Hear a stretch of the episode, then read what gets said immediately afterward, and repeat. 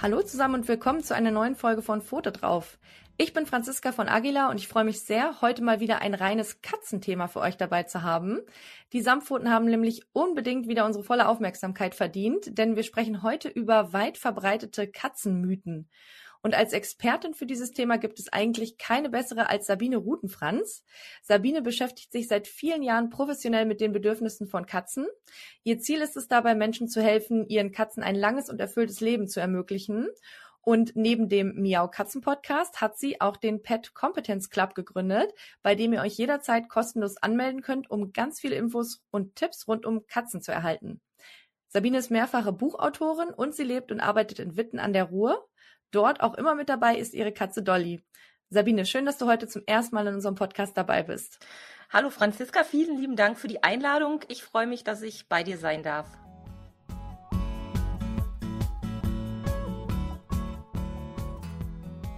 Ja, sehr schön. Ich freue mich auch sehr. Und zum Einstieg, ähm, ja, vielleicht erzählst du uns einmal kurz, wie du selbst zur Katzenexpertin geworden bist. Äh, das Wort Katzenexpertin, ähm, das würde ich eigentlich freiwillig so gar nicht verwenden. Ja, ich kenne mich mittlerweile ganz gut mit Katzen aus, aber wirkliche Katzenexperten, ich glaube, man bräuchte mindestens zehn Menschenleben, um wirklich alles über Katzen lernen zu können und erleben zu können. Und deshalb also Katzenexpertinnen mal unter Vorbehalt. Ja, und wie bin ich dazu gekommen? Hm, ich habe ursprünglich mh, hm, hier in der Region im Tierschutz die Hausbesuche der vermittelten Tierheimkatzen gemacht und habe festgestellt, dass in den einzelnen Haushalten doch ganz schön oft einfach Haltungsfehler begangen werden, unbeabsichtigt natürlich, weil ich kann sagen, die meisten Menschen meinen es wirklich gut mit ihren Katzen. Und ähm, ja, daraufhin habe ich mich immer wieder weitergebildet, habe Fortbildungen bei Biologen, Zoologen, Verhaltensmedizinern besucht und daraus ist dann irgendwann das entstanden, was ich heute mache. Hm. Ja, und das ist ja auf jeden Fall schon sehr viel. Deswegen, ja, nutzen wir dich sozusagen gerne als Katzenexpertin, in Anführungszeichen sage ich es jetzt mal. und dann wollen wir uns auch tatsächlich mal den ersten Mythos anschauen, den man so, ja, der einem so hin und wieder mal begegnet. Und zwar im Alter ist das eben so. Ich vermute mal, dass damit gemeint ist, ja, dass bestimmtes Verhalten von älteren Katzen, vielleicht auch diverse ähm, Wehwehchen. Kann man das denn so pauschal sagen oder wie ist da so deine Erfahrung? Naja, wie bei uns Menschen kann man bei den meisten Sa Sachen eigentlich nicht sagen, im Alter ist das eben so auch wenn es selbstverständlich Sachen gibt, die sich im Alter verändern. Nur ich finde es ganz wichtig, bei Katzen besonders hinzuschauen, denn Katzen können uns ja nicht sagen, wenn es irgendwo weh tut, beziehungsweise die machen das sehr subtil. Man muss da also ein bisschen Detektivarbeit leisten. Und deshalb ist es ganz schwierig, für die Katzen zu sagen, im Alter ist das eben so, sie schläft halt so lange, sie ist halt schon alt und sie spielt nicht mehr, sie ist halt schon alt. Und da will ich so ein bisschen, ähm, ja, Aufmerksamkeit, für Aufmerksamkeit sorgen, dass man sich einfach bewusst wird, okay, Katzen werden zwar auch älter und ruhiger, aber wenn man was merkt, was ähm, in Richtung ähm, ja wirklich viel mehr schlafen, als es normalerweise der Fall ist, ähm, im Alltag erlebt oder wenn die Katzen weniger fressen oder einfach ein bisschen traurig aus dem Pelz gucken, dann sollte man das nicht einfach damit abtun, dass die Katze schon älter ist. Zumal das Alter ist ja da auch relativ. Es gibt Katzen, die sind schon mit acht Jahren alt, auch so vom, vom Verhalten. Und es gibt Katzen, die sind 15 und denen merkt man ihr Alter eben noch gar nicht an. Und deshalb muss man da schauen, dass man die bestmögliche Versorgung für unsere Samtpfoten rausholt. Ja, das ist auf jeden Fall ganz, ganz wichtig, denke ich auch. Ähm, das ja, gilt sogar auch, würde ich sagen, für Hunde, aber wir wollen uns ja hier heute mit den Katzen beschäftigen. Deswegen ähm, schauen wir uns mal den zweiten Mythos an, nämlich Katzen wissen instinktiv, was für sie giftig ist. Was sagst du dazu? Ja, das ist auch so ein Klassiker. Ich beschäftige mich ja seit echt vielen Jahren ursprünglich als Hobby mit Pflanzen. Ich bin Enkelin einer Gärtnerin und bin mit Pflanzen aufgewachsen. Und als meine Katze bei mir einzog, meine erste Katze, die Dolly, da habe ich gemerkt, oh Mann, die hat ein ganz schönes Interesse an Grünzeug, egal ob auf dem Balkon oder in der Wohnung. Und ich wusste eben auch, dass es viele Giftpflanzen gibt. Und jetzt sagt man ja generell bei allen Tieren so, die haben irgendwie Instinkte für alles Mögliche, aber das kann man für Giftpflanzen oder für giftige Stoffe ganz gewiss nicht sagen. Denn gerade die Wohnungskatzen sind ja auf das angewiesen, was wir ihnen in der Wohnung vorsetzen.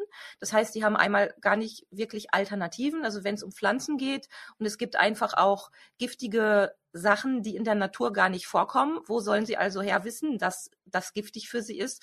Und es passiert eben auch öfter mal aus Versehen, dass Katzen durch eine giftige Substanz durchlaufen, zum Beispiel verschüttetes ähm, Waschmittel wäre so ein Beispiel, wo sie dann ähm, ja indirekt dann das Gift aufnehmen, weil sie sich dann die Pfötchen ablecken und schon ist es passiert. Und deshalb sollte man sich keinesfalls darauf verlassen, dass Katzen einfach instinktiv wissen, was giftig ist und allen giftigen Sachen aus dem Weg gehen.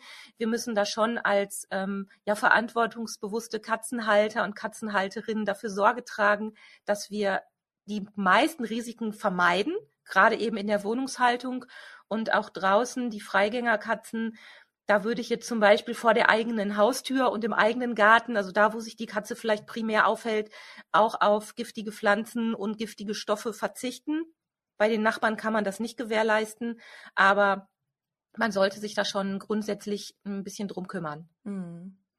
Ja, stelle ich mir auch gerade eben in der Wohnung, also dass man da eben wirklich drauf achtet, da kann man oder sollte man nicht einfach jede Pflanze und jede Blume irgendwie hinstellen, sondern auch mal drüber nachdenken tatsächlich. Also weil ja die Katzen ja auch gerne dann mal irgendwo dran knabbern, was ich so gehört habe. Ich habe ja selber äh, nur eine Hündin, die leider auch keine Katzen mag, aber ähm, ich habe ja einige Freundinnen und Freunde, die die Katzen haben und ähm, die knabbern ja doch ganz gerne mal an an diversen Gegenständen und Pflanzen und Blumen, die da rumstehen. Ja, da ja, sollte man sich ja. wirklich aufpassen. Und man kann vor allem nicht sagen, ähm, meine Katze ist nie an Pflanzen gegangen, die hat kein Interesse an diesem oder jenem, weil sich das Verhalten oder hm, die Neugier, das Interesse, das verändert sich auch im Laufe des Lebens. Es gibt ähm, mal Phasen, wo einfach auch im Haushalt viel los ist, wo die Katzen vielleicht auch weniger Langeweile haben. Dann kommen mal wieder Phasen, die etwas ruhiger sind, wo es dann eher mal zu Langeweile kommt und dann gucken sich Katzen, die vielleicht jahrelang noch nie an eine Pflanze rangegangen sind, dann plötzlich doch mal an, was da in den Töpfen wächst oder was da auf dem Tisch in der Vase steht und dann ist es schon passiert und das ist einfach so schade, weil es so, es ist einfach vermeidbar. Und da müssen wir einfach so wie bei kleinen Kindern darauf achten, was wir denen vor die Nase setzen, um sie zu schützen. Ja, ja, auf jeden Fall ganz, ganz wichtig. Kommen wir zu Mythos Nummer drei. Das ist auch tatsächlich einer, ähm, den ich so im Freundeskreis schon häufiger mal gehört habe. Katzen sind Protestpinkler. Also wenn die zum Beispiel irgendwie unzufrieden sind oder ähm, ja nicht genug Aufmerksamkeit kriegen, was auch immer, dann äh, pinkeln sie gerne mal irgendwie überall hin, wo sie nicht hinpinkeln sollten. Stimmt das wirklich? also vorweg muss man sagen, dieses Wort Protestpinkler, das ist ähm, ja einfach total daneben. Und wer dieses Wort benutzt, der sollte mal darüber nachdenken, was Katzen von ihren Hinterlassenschaften halten. Denn die haben nicht so eine ähm, Abneigung oder so eine ja, ein Ekel wie, wie Menschen, wenn sie zur Toilette gehen und ne, man lernt ja schon als Kind, das ist alles fouille So für Katzen sind ihre Hinterlassenschaften eher neutral und mh, hm, dass man sie als Protestpinkler bezeichnet, liegt sicherlich daran, dass sie in gewissen Situationen das ähm, Pinkeln beziehungsweise das Markieren auch als Kommunikationsmittel benutzen.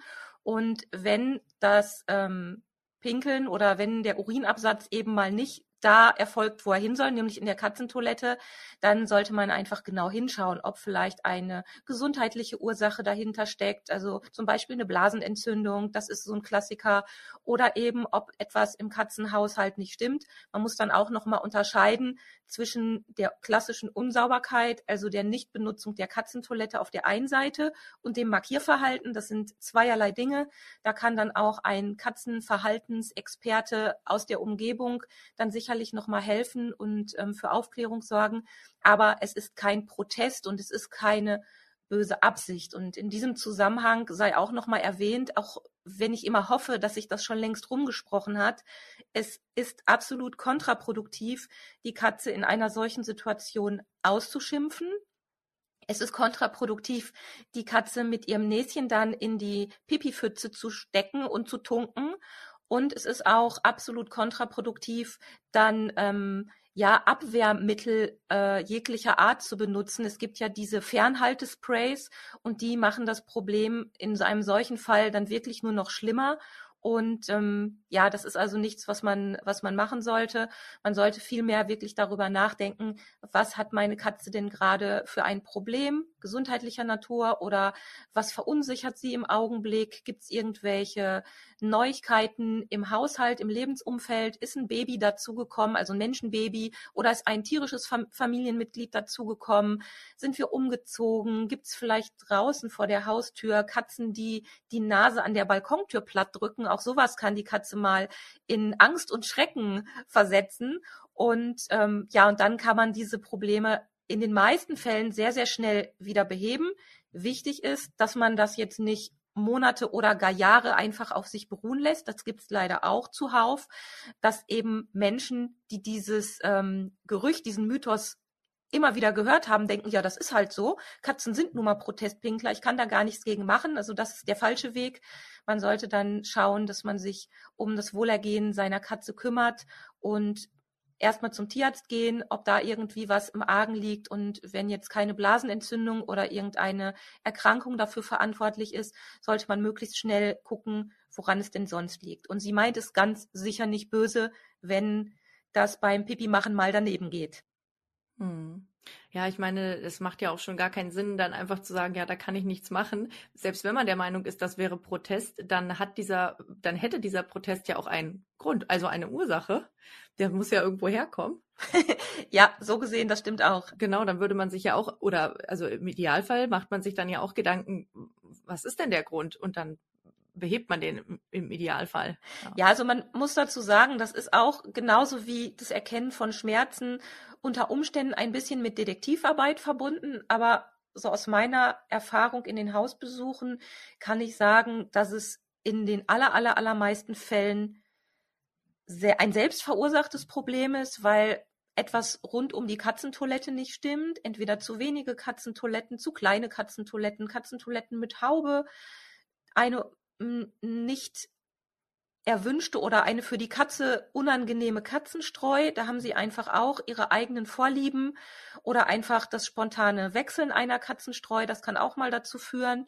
Ja, oder eben der zweite Weg, der auch dann relativ einfach abzuklären ist. Man geht zum Tierarzt und das sollte eigentlich immer der erste Weg sein und fragt nach, ähm, gucken Sie sich das mal an. Meine Katze benutzt seit einiger Zeit die Katzentoilette nicht. Viele Katzenhalter können erstmal nicht unterscheiden, ob es ein Markierverhalten oder eine klassische Unsauberkeit ist. Das ist dann aber auch erstmal gar kein, kein Thema oder gar nicht relevant. Wichtig ist erstmal zu gucken, ob die Katze auch gesund ist.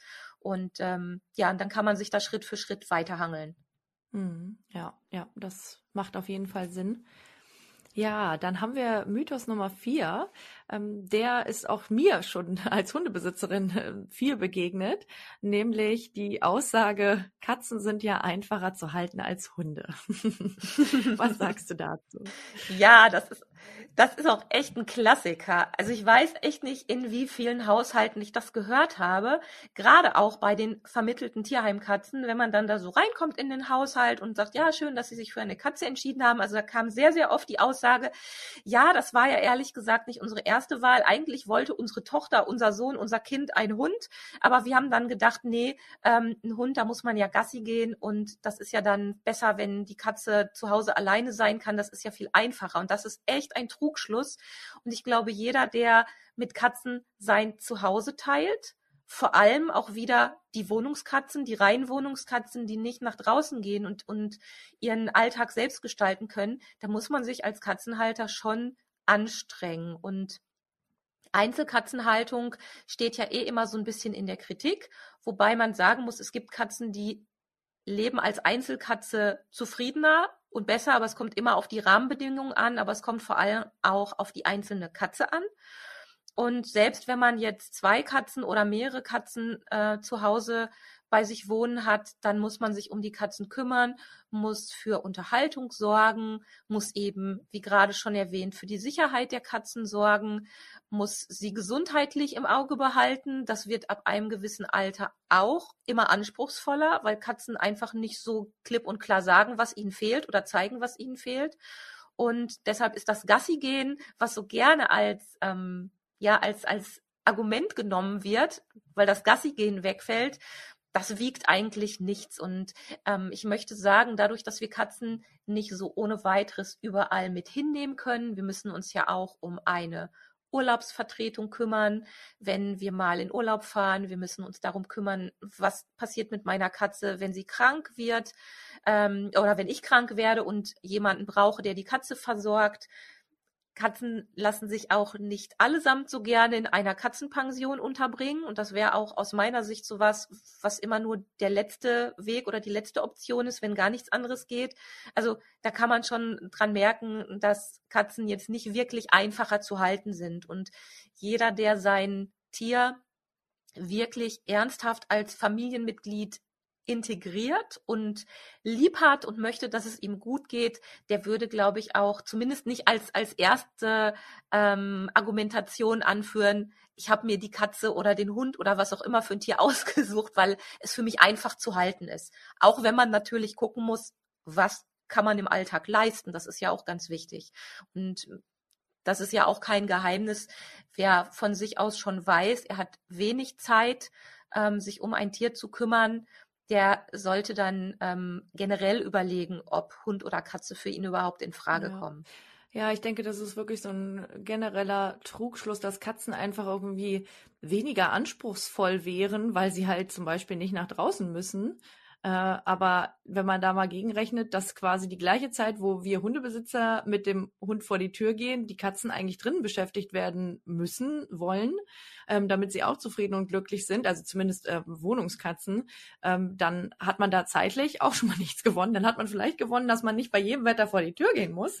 Aber ja, ansonsten Ja. würde ich auch sagen, das ist so ein Trugschluss und auch genau der Punkt, den du auch schon genannt hast, äh, was so das Urlaubsthema angeht. Das finde ich auch total spannend, weil das ist ja wirklich das ganz große Argument, wenn man sich einen Hund holen möchte, dann, ähm, äh, dann hört man ja auch, also dann hört man, ah, wenn man sich einen Hund holt, oft, ja, aber der muss ja dann auch immer irgendwie betreut und wenn man mal wegfliegen will, ja, aber der Hund im Gegensatz zur Katze kann in die allermeisten, also wenn man jetzt nicht gerade ins Flugzeug steigt, sondern viele andere Urlaubsziele irgendwie ansteuern möchte, dann kann der Hund und kommt auch gerne mit, so im Gegensatz zur Katze, wo halt nur die wenigsten Katzen gerne regelmäßig aus ihrer Umgebung gerissen werden, um mit zu reisen. Also das muss man sich halt auch überlegen. Ja. Ja.